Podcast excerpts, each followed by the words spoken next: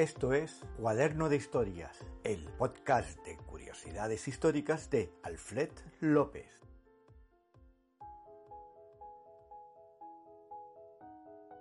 El periodista que perdió su empleo por dar la noticia más importante del siglo XX.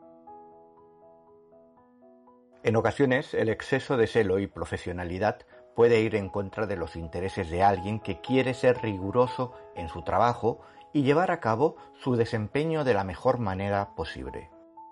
Esto es lo que le ocurrió a un periodista que se encontraba en el lugar idóneo en el momento exacto y que, en lugar de cubrirse de gloria, perdió su empleo teniendo que empezar de cero. Edward Kennedy.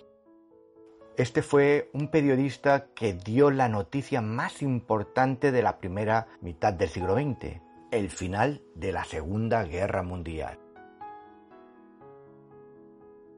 Una década atrás, Edward Kennedy había sido mandado a Europa por la agencia Associated Press con el fin de cubrir todas las noticias que se fuesen generando desde el viejo continente.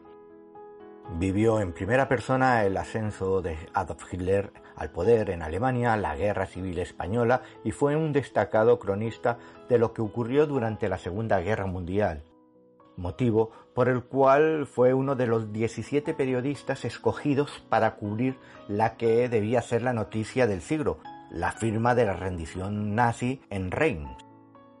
Tal histórico acto tuvo lugar a las 2 de la madrugada, 2 y 41 minutos concretamente del 7 de mayo de 1945 pero los países aliados decidieron no hacer público dicha firma de rendición hasta 36 horas después, o sea, a las 3 de la tarde del 8 de mayo, y así poder eh, ir limando ciertas asperezas que existían con el bloque soviético, que no andaba muy conforme con tal rendición y deseaba que se oficializase en Berlín.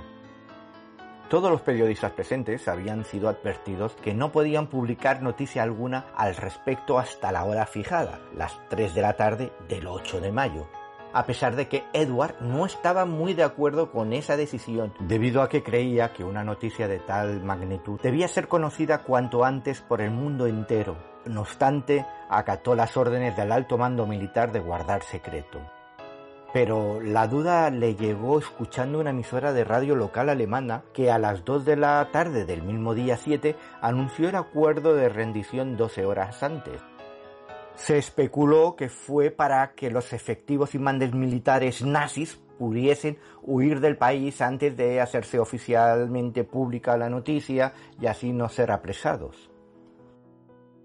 La vena periodística de Edward Kennedy se reactivó en aquel mismo instante y se dio cuenta de que no podía dejar pasar la oportunidad. Si los alemanes habían hecho caso omiso al pacto de silencio, ¿por qué él sí debía respetarlo?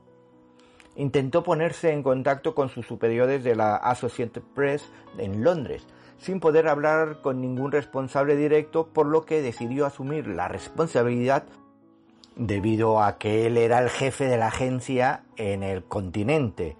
Así que dictó un artículo al redactor que le había atendido la llamada telefónica y así contó la historia a todo el planeta. Su mensaje comenzó del siguiente modo. Reims, Francia, 7 de mayo de 1945. Alemania se ha rendido incondicionalmente al ejército aliado y a la Unión Soviética, esta madrugada a las 2.41 minutos hora de Francia. Un texto que alcanzó las 200 palabras y que anunciaba al mundo entero el final de la sangrienta guerra que había tenido en jaque a un gran número de países del planeta a lo largo de los últimos seis años. Las rotativas de los principales diarios de todo el mundo sacaron ediciones extras para publicar la que se consideraba como la noticia del siglo y más de un presidente del Consejo de Administración de algún que otro periódico había contemplado la posibilidad de ofrecer un contrato millonario al hombre que había dado la exclusiva al fin de la Segunda Guerra Mundial. Pero, aunque parezca mentira, Edward Kennedy en lugar de ser vanagloriado por ello, fue duramente castigado por no haber respetado el embargo de la noticia establecido por el mando militar aliado. Tras la represalia, fue despedido de su empleo en la agencia Associated Press y le fue retirada su credencial como periodista. En realidad fue el mismísimo general Eisenhower quien la rompió tras una terrible bronca. Hasta un año después no pudo ejercer la profesión que corría por sus venas y que tanto amaba. Lamentablemente, los principales periódicos norteamericanos quisieron mantenerse al margen para no enfadar al gobierno y ninguno le ofreció un empleo. Ahí comenzó una lucha de Edward por corregir la injusticia que se estaba realizando con él. Sus grandes amigos y compañeros en la profesión le dieron la espalda en lo que creían que había sido una traición y aprovechamiento personal de una noticia que, de no haberla filtrado, hubiese sido compartida por los 17 periodistas de diferentes medios y países que se encontraban en aquella firma.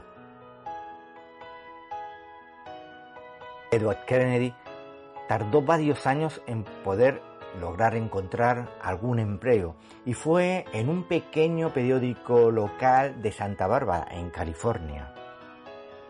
No ha sido hasta hace unos años, muy recientemente, después de siete décadas, cuando la agencia Associated Press ha pedido con todo ese tiempo de retraso disculpas públicamente por el trato que dio al periodista que en lugar de ser castigado debería haber ocupado un lugar destacado en las páginas de oro de la profesión.